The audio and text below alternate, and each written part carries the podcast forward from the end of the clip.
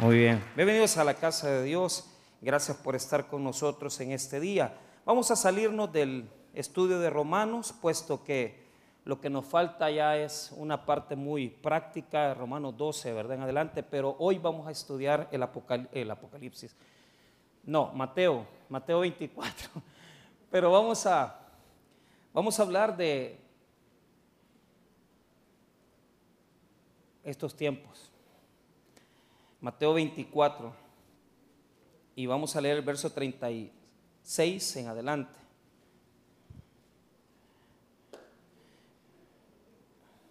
Mateo 24, verso 36 en adelante. Yo sé que una gran cantidad de personas ya conocen estos, estos principios. Yo no pretendo venir a, a inventar nada, sino que solo a recordarles algunas cosas. Así que Mateo 24, 36, ¿lo tenemos?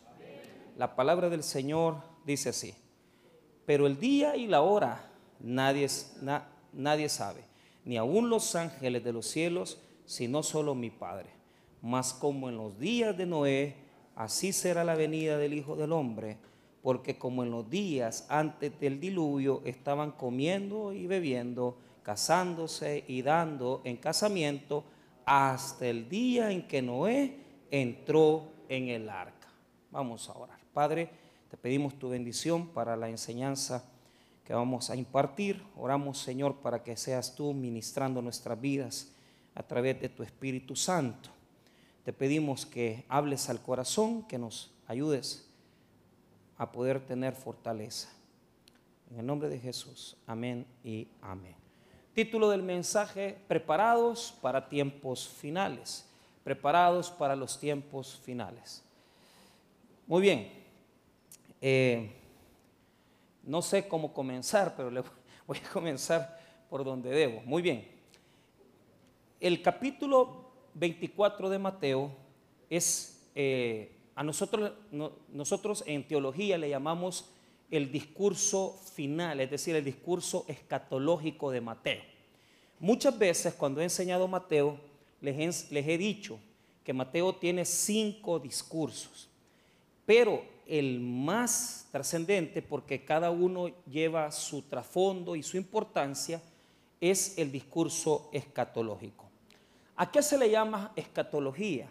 Cuando yo estudié en el seminario, a mí me enseñaron que escatología es la doctrina es aquella doctrina, parte de la doctrina sistemática que estudia los eventos del fin. Diga conmigo, eventos del fin.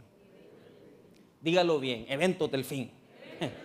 Entonces, en nuestra teología, ojo con esto, nuestra teología tiene una postura. O sea, no podemos eh, hoy en día decir, mire, es que esta es la única postura. Usted puede decirlo, pero el problema es que si usted escucha a un pastor reformado, no va a decirle lo mismo. Vamos a coincidir en algunos eventos y algunos elementos, pero no en todos.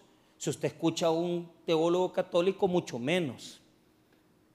Mucho menos. Entonces, las teologías son así, son propuestas creadas y, establecidas por hombres que han tomado el estudio de la Biblia como un eh, esfuerzo para poder darle un orden. Entonces, en la teología sistemática se estudia todo lo que existe en las escrituras, tanto en el Antiguo como en el Nuevo Testamento, que nos hablen de los eventos finales.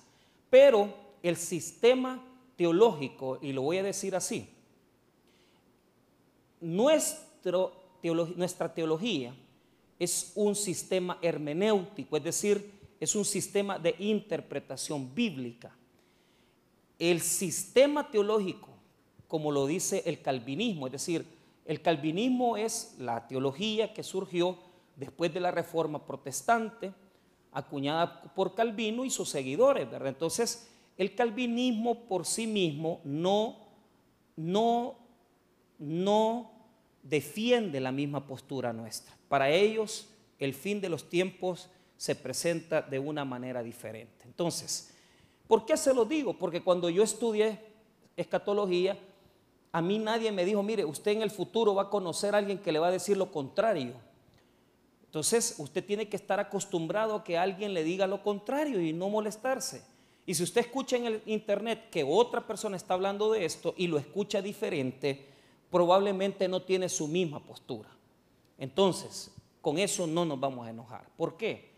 Porque por teología de los eventos del fin no nos vamos a pelear. A esto se le llama en teología teología general. ¿Por qué? Porque no tiene que ver básicamente con principios de cristología. La cristología es teología fundamental y en cristología no nos podemos pelear. ¿Por qué? Si alguno de ustedes dice que Jesús no es el Señor, entonces partiendo de ahí usted está en una confrontación herética, usted definitivamente no conoce las escrituras y usted también le falta estudiar, ¿verdad? Las escrituras. Entonces, en Cristo nosotros tenemos principios y fundamentos bien establecidos. Jamás nunca yo voy a, venir, ¿verdad? A enseñarles a ustedes algo que difiera en la cristología que nosotros defendemos y tenemos. Pero el problema es que en la escatología hay varias propuestas, no solamente es una. Entonces en cristología esas verdades sí no son negociables. Jesús es el Señor, Jesús nació, se encarnó, se hizo hombre, habitó entre nosotros, murió, resucitó al tercer día y ahora habita en la gloria, en la gloria a, la, a la diestra del Padre. Entonces, esa es cristología y en eso no estamos peleados. Pero en escatología sí podemos pelear. Entonces, porque nos vamos a encontrar con diferentes posturas. Ahora, algunas cosas importantes que les quiero mostrar acerca de esto. Partiendo del hecho que nosotros podemos escuchar a alguien que diga otra cosa diferente a la nuestra. Nosotros creemos en la tribulación. La tribulación es un periodo de tiempo de siete años que, que va a surgir inmediatamente después, desde nuestra postura teológica, después del rapto. Ahora, ¿qué es lo que quiero enseñarles? Cuando yo estudié teología, a mí me dijeron, este capítulo solamente se le puede aplicar a Israel. Pero, pero eso, hermano, realmente con el, con el proceso del tiempo, nos hemos dado cuenta que los principios que se acuñan en este capítulo se pueden aplicar a la iglesia y también se pueden aplicar, porque lo, lo digo, principios. Yo no estoy diciendo, es que Mateo 24, porque va a salir algún radical ahí, dispensacionalista, que me dice, sos un ignorante. Perdóname, pero cuatro años, ya me falta solo un año para graduarme de la licenciatura en teología. Entonces, no, no he estado perdiendo mi tiempo tampoco. Entonces, hemos tenido varios estudios y yo tengo mi percepción, pero si alguno dice, mire, es que este solo es Israel. No, Señor, principio le estoy diciendo, principio. Si alguno dice que este principio no se le aplica a la iglesia, que me lo demuestre, pues, o sea, que me diga, mira, esto no se puede aplicar. Ahora, en las predicaciones de los últimos siglos, este principio se ha aplicado a toda la iglesia. Diga conmigo, vigilancia. Es decir, la palabra del Señor nos llama a que seamos una iglesia vigilante, expectante y que estemos siempre preparados para la venida del Señor Jesucristo. Entonces, ¿qué es lo que quiero decirles con esto? Cuando usted lee el capítulo 24 de Mateo, lo que usted va a encontrar es que en la primera etapa del capítulo aparecen los eventos de la tribulación y de la gran tribulación. No voy a ahondar en esto, solamente quiero que vea cuál es el versículo que lo divide. A Jesús le hicieron un cuestionamiento, le hicieron preguntas. Vea cómo se le plantea a Jesús las situaciones finales, de los eventos finales y de los últimos tiempos. Si usted vea conmigo rápidamente el versículo 3, 24.3, y estando él sentado en el monte de los olivos, los discípulos se le acercaron aparte, diciendo, dinos, ¿cuándo serán estas cosas? A eso, eso se puede, ser una sola pregunta, es decir, ¿cuándo serán estas cosas? Ellos quieren saber cuándo va a pasar. ¿El qué? La destrucción del templo, la destrucción del templo de Jerusalén la caída de ese templo, ellos quieren saber cuándo. Pero la segunda parte de la pregunta, ¿y qué señal habrá de tu venida y del fin del siglo? Entonces, esas dos preguntas se responden en el proceso de Mateo 24. Cuando yo comienzo a leer desde el versículo número 5, vea lo que dice, porque vendrán muchos en mi nombre diciendo, yo soy el Cristo, y a muchos engañarán. A eso nosotros en nuestra teología le llamamos principio de dolores. ¿Por qué? Porque al darse el rapto de la iglesia, se presenta en el escenario ya alguien que ya está en ese escenario, que es el anticristo. Y él se va a adjudicar la capacidad de ordenar el mundo. Entonces, por eso dice Jesús que se va a presentar estos señores que se van a, proclamar como Cristo, ¿verdad? En sí mismo. Pero si usted va detallando el capítulo, va a llegar hasta el versículo número 8. Mire lo que dice. Y todo esto será principio de dolores. ¿Qué? Esa es la pregunta. Ponga atención. Primero, que se van a levantar muchos que se van a decir a sí mismos Cristos y van a engañar a, a multitudes. Segundo, mire lo que dice el 6. Oiréis de guerras y rumores de guerras. Mirad que no, no os turbéis, porque es necesario que todo esto acontezca, pero aún no es el fin. Porque se levantará nación contra nación y reino contra reino, y habrá pestes y hambres y terremotos en diferentes.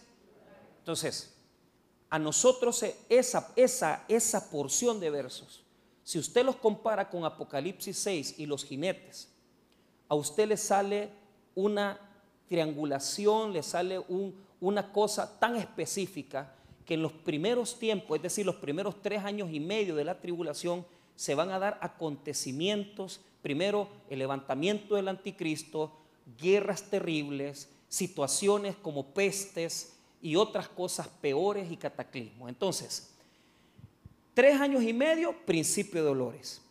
Pero la segunda parte de la tribulación tres años y medio más, es decir, la tribulación va a durar siete años. A la primera parte se le llama principio de dolores, pero vea cómo se le llama la segunda parte, verso 9. Entonces os entregarán a tribulación y os matarán y seréis aborrecidos de todas las gentes por causa de mi nombre. A esa parte de los tres años y medio en adelante le llamamos la gran tribulación. Diga conmigo la gran tribulación.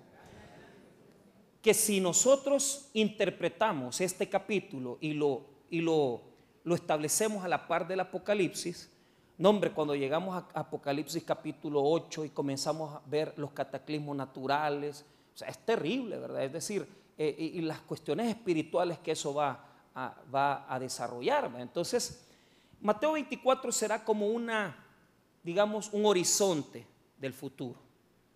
Un horizonte que Jesús está diciéndole a los discípulos cómo va a venir sucediendo. Yo no me voy a meter en eso. Ya, habrá tiempo para meternos en eso, pero a la pregunta, ¿qué señal habrá?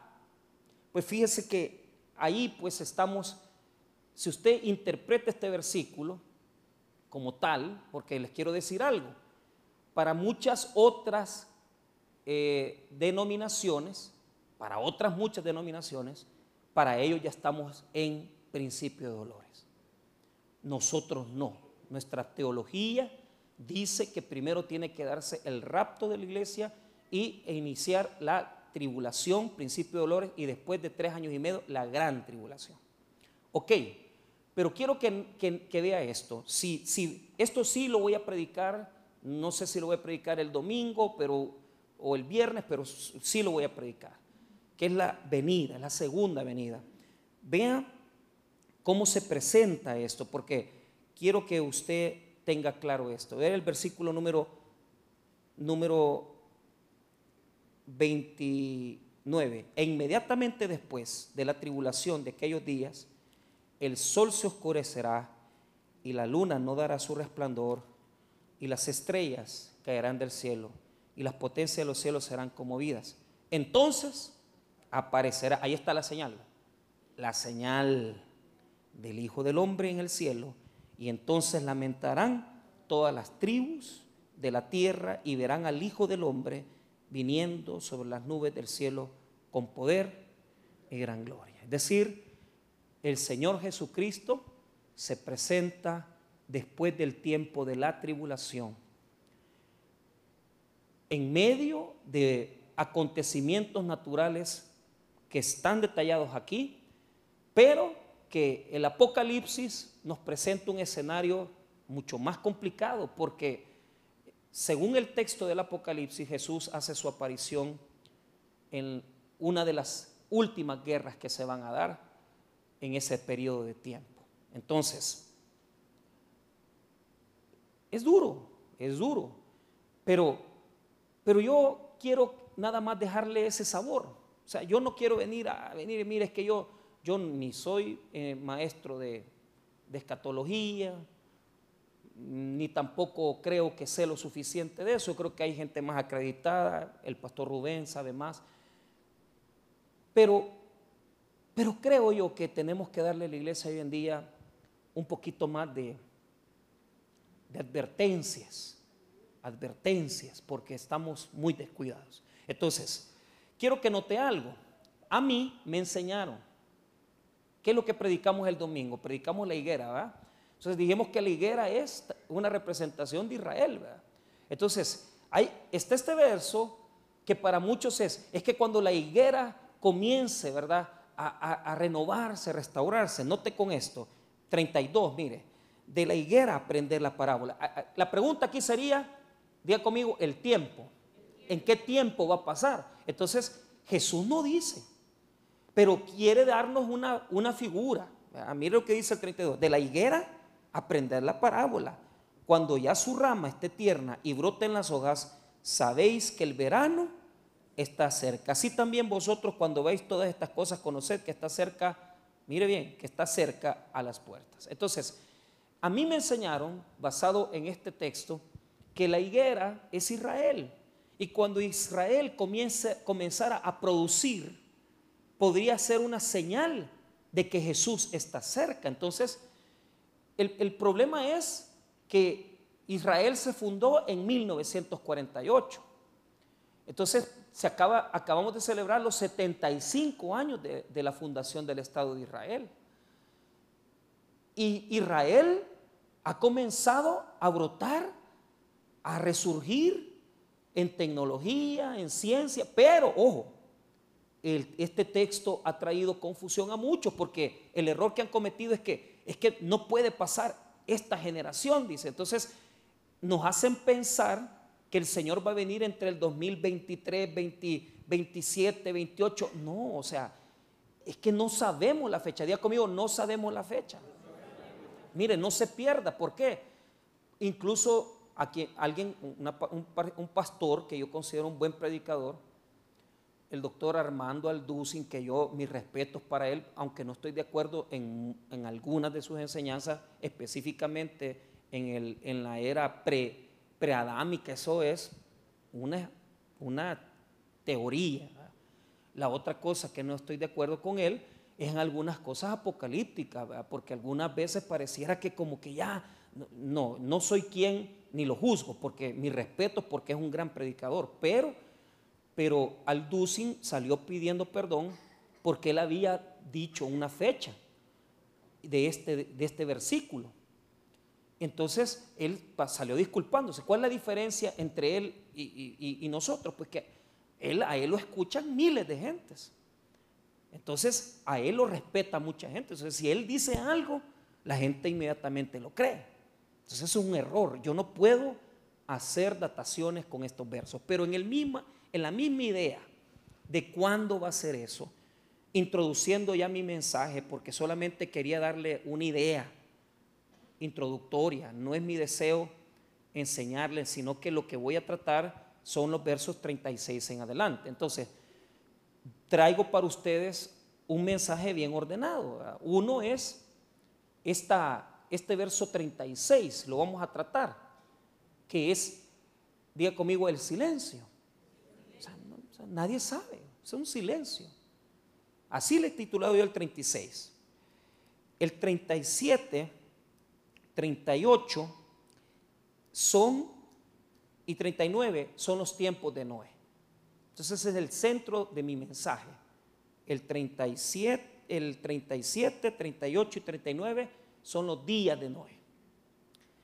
Y el verso 40, 41 y 42 es la separación.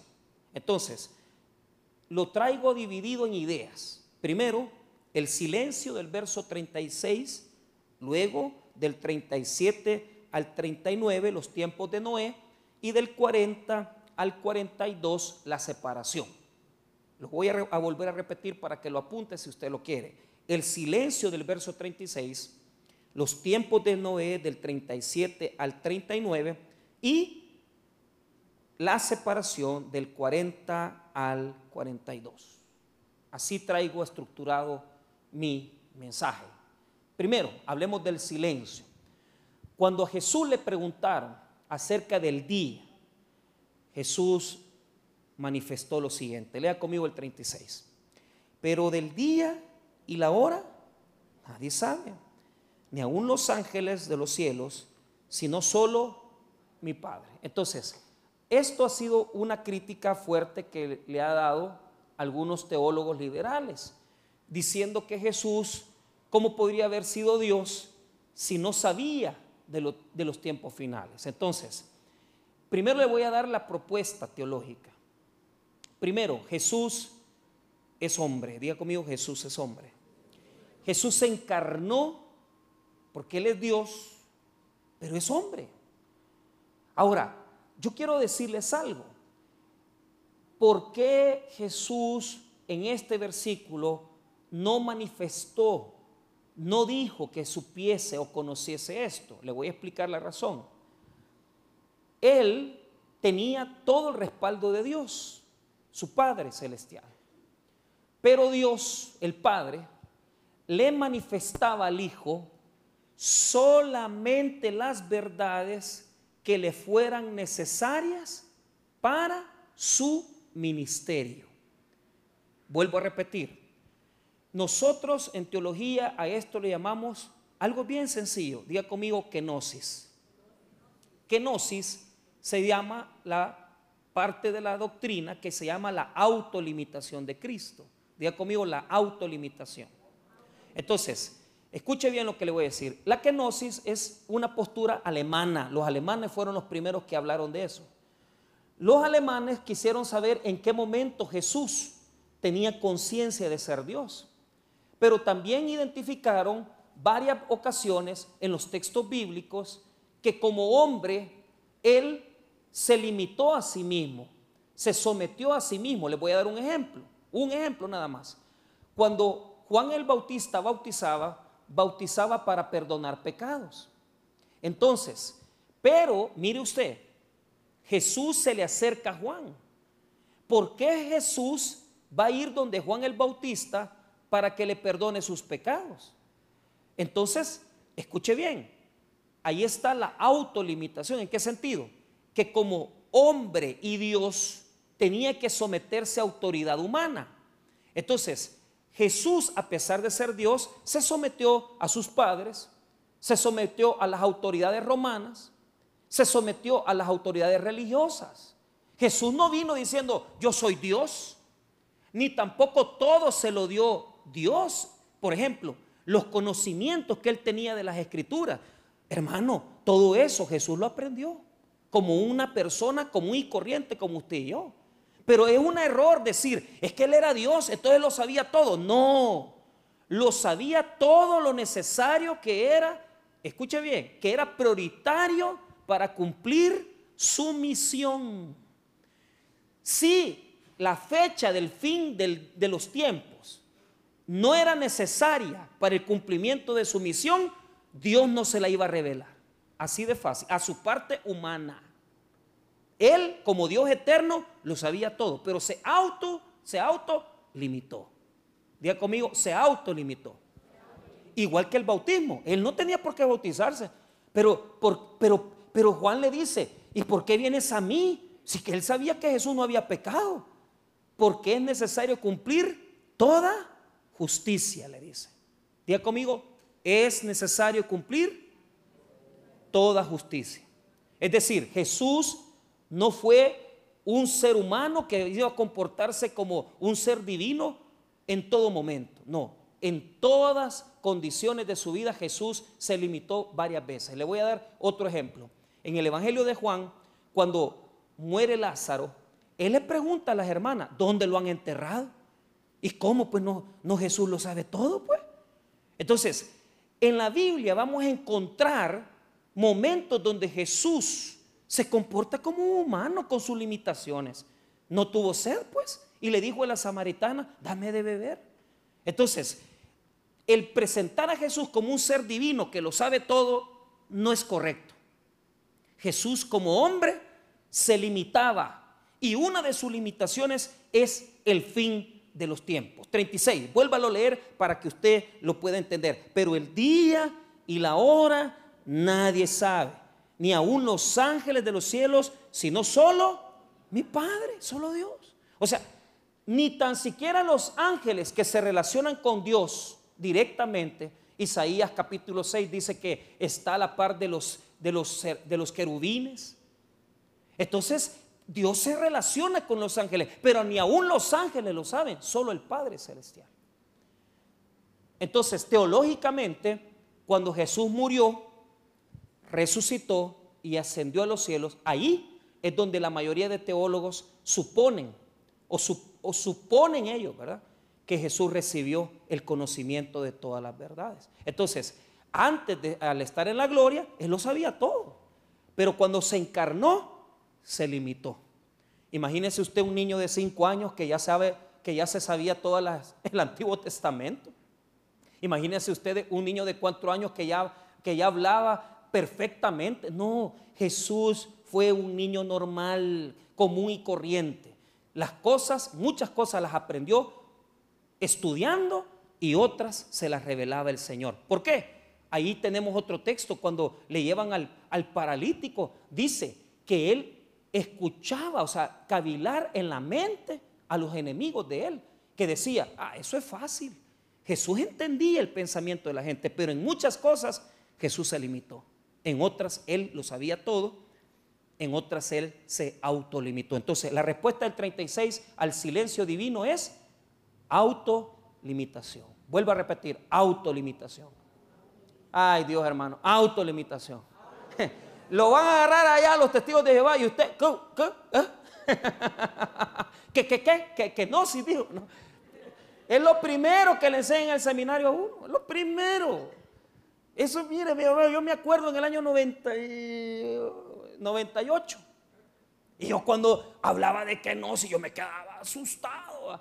¿Y qué será la kenosis? La autolimitación. O sea, Jesús se autolimitó y Dios le proveía los conocimientos necesarios para cumplir su misión.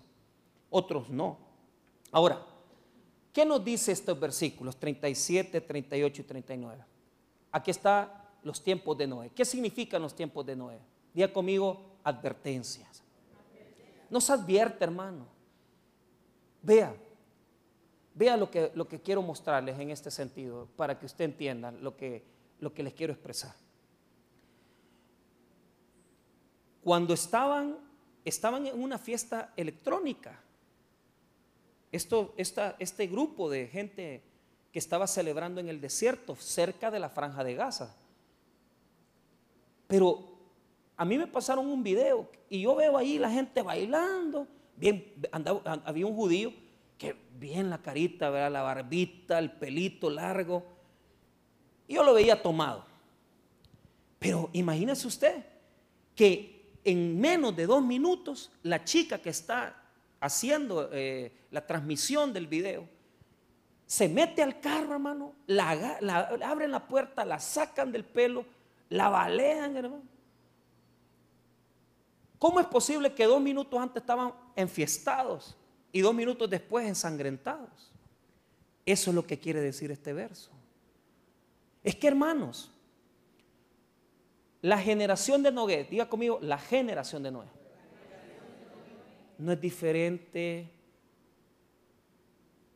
a la de Jesús, a la nuestra y a la del futuro, hermanos. Somos iguales. Y yo le voy a decir algo. Desde mi punto de vista, hoy estamos peor. ¿Por qué? Les voy a explicar este versículo rápidamente. Vea conmigo el verso 37. Más. ¿Cómo? Diga conmigo, ¿cómo? Esa es una condición de comparación. ¿Qué está comparando? ¿Qué está comparando Jesús? Los tiempos de Jesús con los tiempos de Noé. Vaya, pero los tiempos de Noé son diferentes a los tiempos de Jesús. Son iguales. ¿En qué sentido? Yo podría decir que tienen la misma condición. Podría decir que tienen la misma connotación, pero ya se lo voy a explicar. Vean lo que presenta el versículo para que le quede claro. Como lo, mire lo que dice, 38, porque como en los días antes del diluvio, estaban comiendo, bebiendo, casándose y dándose en casamiento. O sea, presenta dos tipos de actividad. Muchos teólogos de los primeros siglos dijo, es que estaban comiendo y estaban desordenados sexualmente, dicen ellos. Porque aparentemente en el griego parece que dice como que estaban comiendo demasiado, como gula. Pero fíjese hermano que que leyendo yo este texto y revisándolo en varios comentarios, en los comentarios de Picasa, en los comentarios, en los comentarios de Carballosa, los comentarios de Hendrickson, comentario del púlpito, comentario NBI, todos dicen lo mismo. Estaban desprevenidos. Es decir, estaban en actividades, ponga atención, pero véalo bien, eminentemente terrenales, comiendo de bien. Y tenían un anhelo de futuro. ¿Por qué? Porque se casaban y se daban en casamiento. Quiere decir que para ellos, no, mañana voy a ir a tal lugar, mañana voy a trabajar. Estaban haciendo cuentas de dos semanas, yo estoy haciendo cuentas de diciembre ya. Estoy haciendo cuentas de enero. Imagínense que le estoy diciendo, el otro año vienen estos proyectos. Y, así estamos, como que, como que, como que tenemos por seguro que mañana vamos a amanecer. Pero les quiero decir cómo se interpreta mejor.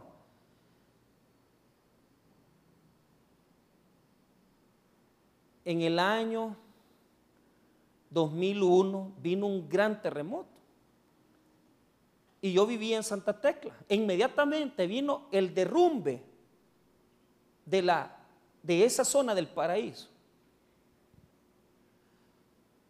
Yo me vestí porque estaba, estaba recién, me había levantado en la mañana y tembló.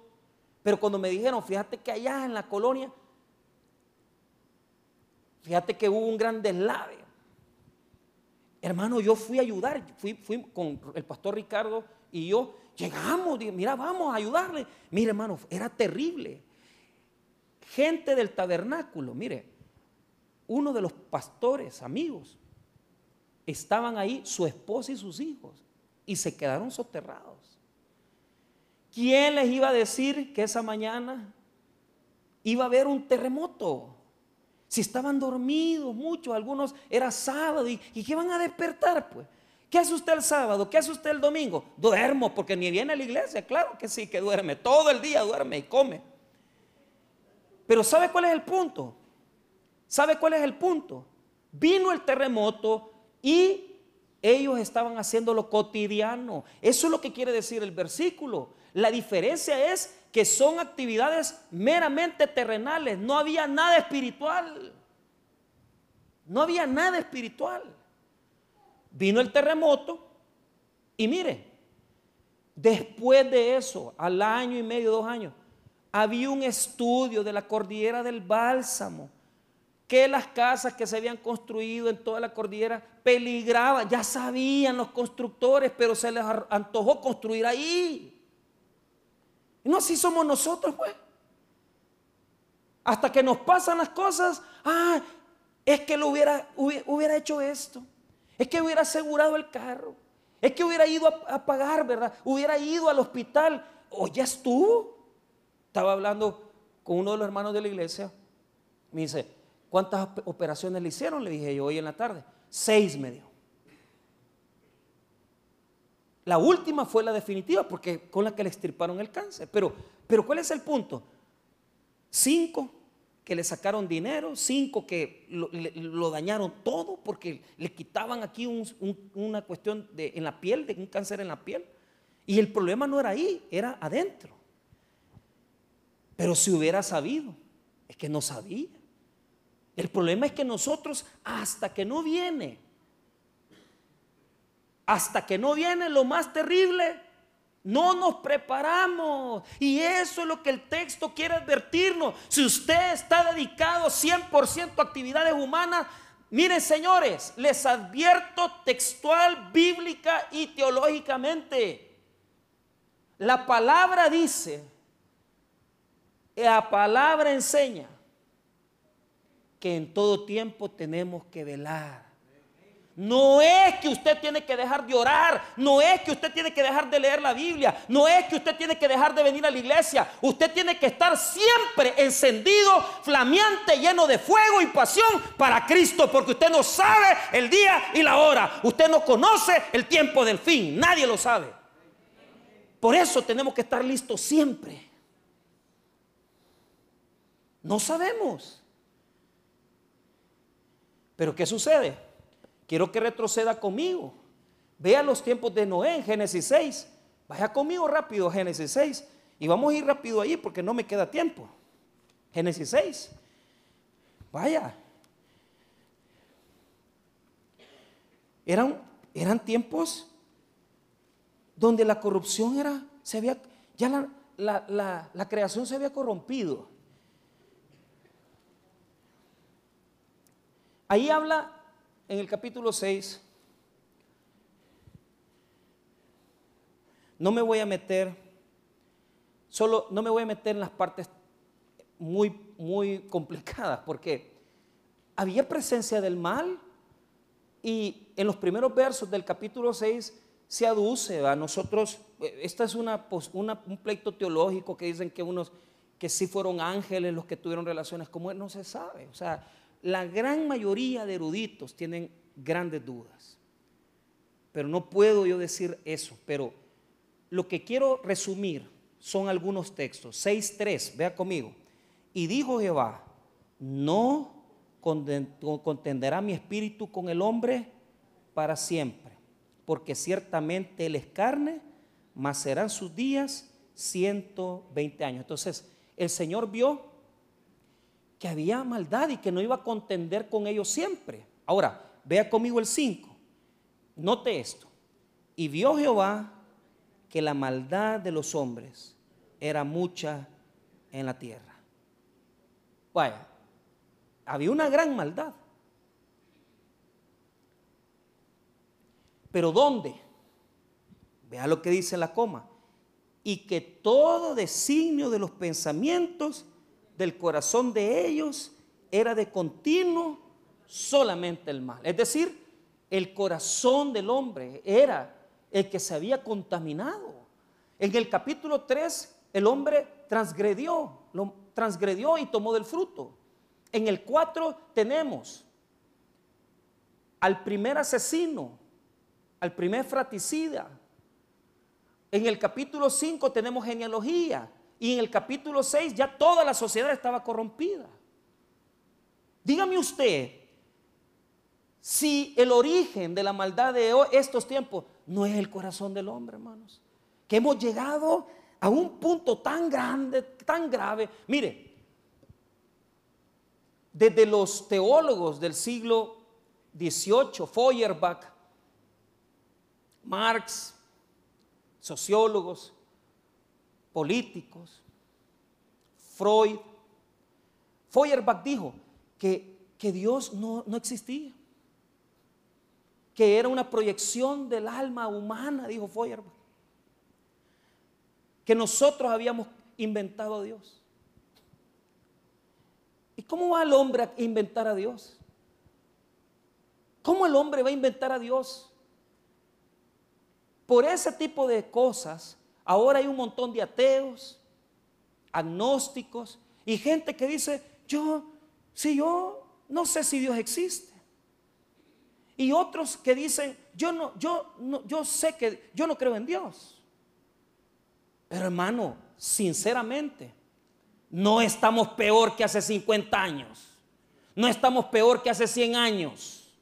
Aquellos que se criaron, que ya tienen 65 años, 55 años, no estamos peor en valores, en creencias, en cultura. Somos una sociedad corrompida, hermano, gente totalmente alejada de lo bueno. Dígame si pasaba esto antes lo que está viendo hoy. Dígame si antes estaba igual que hoy. No, ¿por qué? Porque los tiempos están llegando a un punto donde la maldad ha sobrepasado.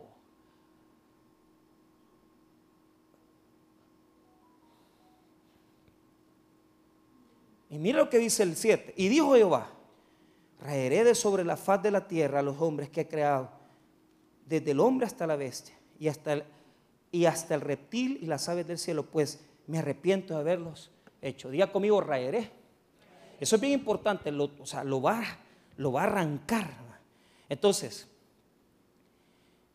vea lo que dice abajo en el verso número 12. Y miró Dios la tierra y aquí que estaba corrompida, porque toda carne había corrompido su camino sobre la tierra. Entonces, ahí Dios escogió un hombre llamado Noé, Dice segunda de Pedro 2.5 que Noé predicó como pregonero de justicia. ¿Por qué? Si hay una sociedad corrompida, Dios dijo, no, no la voy a destruir todavía. Le voy a dar tiempo. Diga conmigo, le voy a dar tiempo. ¿Cuánto tiempo le dio? 120 años que Noé les predicó. Pero en lo que predicaba Noé no se quedó sin nada, comenzó a construir el arca el arca fue edificada. Pero llegó un momento cuando ya Noé había predicado 120 años, el arca estaba construida, que Dios le dio órdenes. Y yo quiero que vea el capítulo 7, verso 4. Porque pasados aún siete días, yo haré llover sobre la tierra 40 días y 40 noches. Y raeré otra vez, mire, de sobre la, la faz de la tierra a todo ser viviente. Ahora, mire cómo se cumple la palabra de Dios en el verso 10. Y sucedió que al séptimo día las aguas del diluvio vinieron sobre la tierra. Pero antes, antes de eso, yo quiero que usted note esto. El versículo 16. Y los que vinieron macho y hembra, de toda carne vinieron, como le había mandado Dios. Y Jehová le cerró la puerta. Los encerró, cerró la puerta. Cuando ya todos, cuando estaba Noé con los animales dentro, vino el diluvio. No, la Biblia nos dice este detalle, que en ese momento, cuando el Señor permitió que Noé entrara en ese lugar, Noé entró, pero no comenzó a llover todavía, sino que hubo un periodo de espera. Hubo un periodo de espera, porque vea lo que dice el 17, y fue el diluvio 40 días sobre la tierra y las aguas crecieron y alzaron el arca y se elevó sobre la tierra. ¿Qué puede ver usted en ese texto bíblico? Usted puede ver que la gracia se detuvo. Todo ese tiempo la gente fue y escuchó a Noé y se reían de él. ¿Por qué? Porque nunca había llovido porque nunca había caído una sola gota del cielo, porque la lluvia no existía en ese momento, porque las plantas crecían con un vapor natural de la tierra. Entonces imagínense ustedes hacer Noé un arca en seco y decirles, viene el juicio, ¿Y en qué consiste el juicio? Va a llover. Ja, Noé, estás equivocado. No es lo mismo que nos pasa a nosotros, pues. Que la gente se burla, la gente no menosprecia, la gente dice, estos están locos, estos no saben nada. Así nos tratan. Pero ¿qué pasó? Cuando vino el diluvio, ahí se dieron cuenta del tremendo error que habían cometido. Hermanos, ahorita prepárense solo un poquito con, porque la gasolina nos va a subir a todos. Cuando Irán se meta, que ya dijo que se va a venir a meter, si se mete con, con Gaza, los Israel, Irán viene con todo, hermanos. Y escuche, no dude que la gasolina va a llegar a valer un poquito más de los 5 dólares. Ya veo aquí que todos vamos a venir en bicicleta. Pero le voy a decir algo. Todo mundo quiere venir en contra de Israel. ¿Qué estará pasando? Nunca en el mundo habíamos estado tan, tan al borde del colapso. Ucrania con Rusia, Israel con Palestina, con Hamas, perdón. Los palestinos se divorcian un poco del conflicto, pero el problema es que todo está metido ahí. Ya se metió Estados Unidos. Ya dicen que ya el Líbano va a venir en contra de Israel. Siria le lleva hambre a Israel. Y total, entonces, ¿Y usted qué está haciendo? Comiendo, bebiendo y casándose. Y cuando yo termine el sermón ya va a venir uno, cáseme en diciembre, pastor. ¿Por qué? Porque no nos importa, no nos interesa lo espiritual. La advertencia del Señor es que tenemos que poner atención en las cosas espirituales. Porque los tiempos no están siendo fáciles. Note esto. Les he venido repitiendo raeré, raeré, es decir, va a tomar, ¿verdad?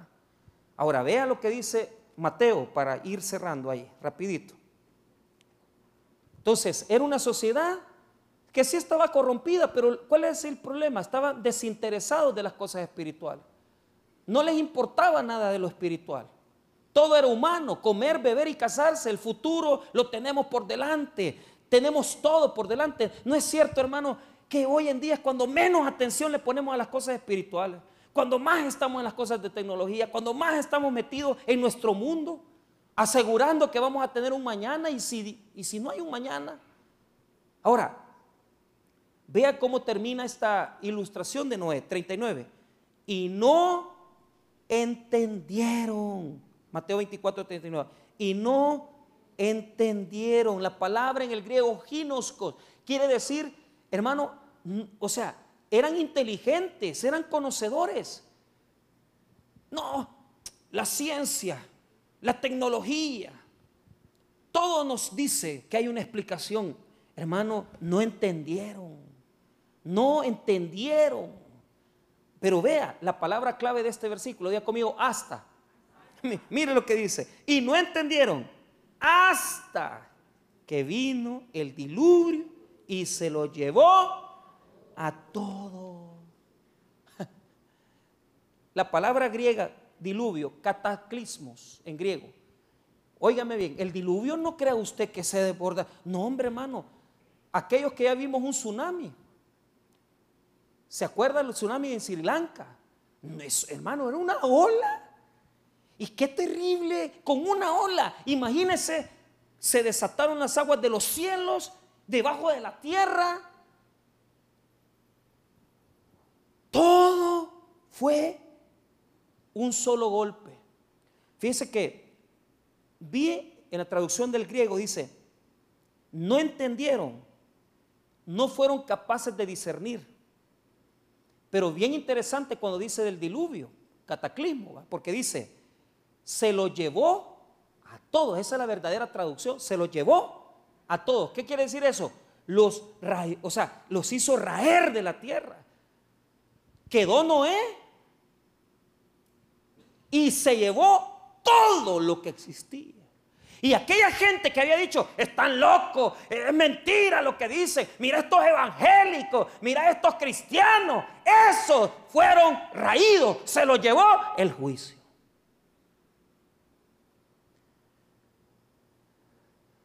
Porque el diluvio es una enseñanza que nos demuestra que ante las advertencias divinas, solamente un poco de personas, solo Noé, su esposa, sus, hijos y sus nueras, sobrevivieron. ¿Qué les he venido enseñando las últimas semanas en Romanos? El remanente, ¿he comido el remanente? Lo que queda, el poquito de gente, es que no somos muchos, somos pocos. Pero esos pocos son los que van a entrar en el reino. Y la multitud, la, popularidad, la gente que está metida en toda esta locura de mundo, que no saben qué quieren, llenos de idolatría, llenos de hambre, llenos de deseos, de futuro, aquellos que no tienen tiempo para Dios, aquellos que no se han fijado, que no tienen a Cristo en su corazón, todos esos van a ser raídos. Solamente aquellos que crean en Jesús van a salvarse de estos juicios de los últimos tiempos. Pero note esto. No entendieron hasta que vino el cataclismo y se lo llevó a todos. Así será también la venida del Hijo del Hombre. Entonces, cierro. Verso 30, peso 40, la separación. La pregunta es en dónde usted está. ¿En dónde está usted? Porque aquí presenta relaciones de personas, familias, compañeros de trabajo, amigos. 40. Entonces, estarán dos en el campo. El uno será tomado y el otro será, palabra griega para lambano, quiere decir llevado. ¿Quiénes son los llevados? ¿Ah? Los que se fueron en el juicio. Mire lo que dice el 39. Y no entendieron hasta que vino el diluvio y se los llevó. Ahí está, se los volvió a raer. ¿Quién quedó en el diluvio? Noé. ¿A quién, ¿A quién sacó raído Dios de la tierra? A los impíos. Vea, dos mujeres estarán moliendo en un molino. La una será tomada y la otra será. Uno es un ejemplo masculino cuando dice que los dos hombres están en el campo, es decir, actividades cotidianas, normales. Uno será tomado y el otro será dejado. Dos mujeres estarán moliendo en un molino. Uno será tomado y el otro será dejado. Velad pues, porque no sabéis a qué hora de venir vuestro Señor. Es que mi mamá me decía, es que mi mamá era evangélica, es que mi papá me llevaba a la iglesia cuando yo era pequeño. Es que hermanos, usted puede ser familiar de un cristiano, puede ser pariente de un cristiano, pero uno será tomado, uno será llevado y el otro será, que se quedará, se quedará dejado. Es decir, Dios no tiene, se mete en las relaciones de familia, pero Él solamente porque su papá es cristiano no se lo va a llevar a usted, no. Él va a dividir el juicio. A los que se queden, a eso les viene la recompensa. Y los que sean llevados, ¿por qué serán llevados? Mateo 13, vea Mateo 13, ¿por qué serán llevados? Vea lo que dice. Mateo está escribiendo todo esto a la luz de lo que Jesús enseñó. Y es bien terrible porque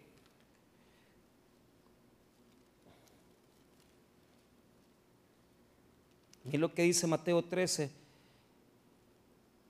versículo número 39. El enemigo que la sembró es el diablo.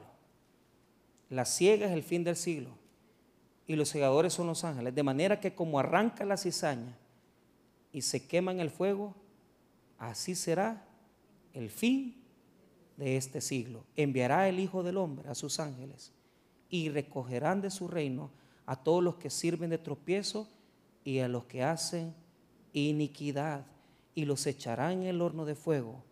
Ahí será el lloro y el crujir de dientes. ¿Para qué vienen los ángeles? arrancar la cizaña, para llevarla al juicio. A eso se refiere cuando dice que uno será tomado y el otro será dejado. Por si no le quedaba clara la enseñanza de los días de Noé. Conclusión. La Biblia nos habla que Jesús guardó silencio con respecto al día final.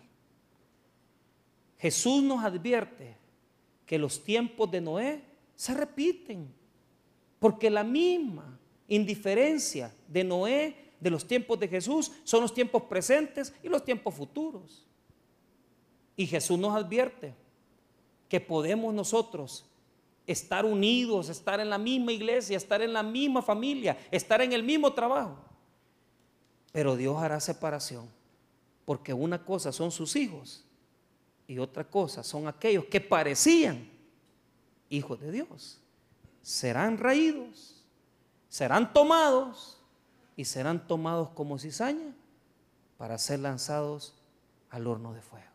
La pregunta es, ¿dónde está usted? ¿Qué piensa de lo que está pasando hoy en día? ¿Qué piensa de este mundo que ha llegado al colmo de negar a Dios? Reflexionemos y volvamos a Cristo. Vamos a orar, hermanos. Padre, te damos gracias por tu palabra.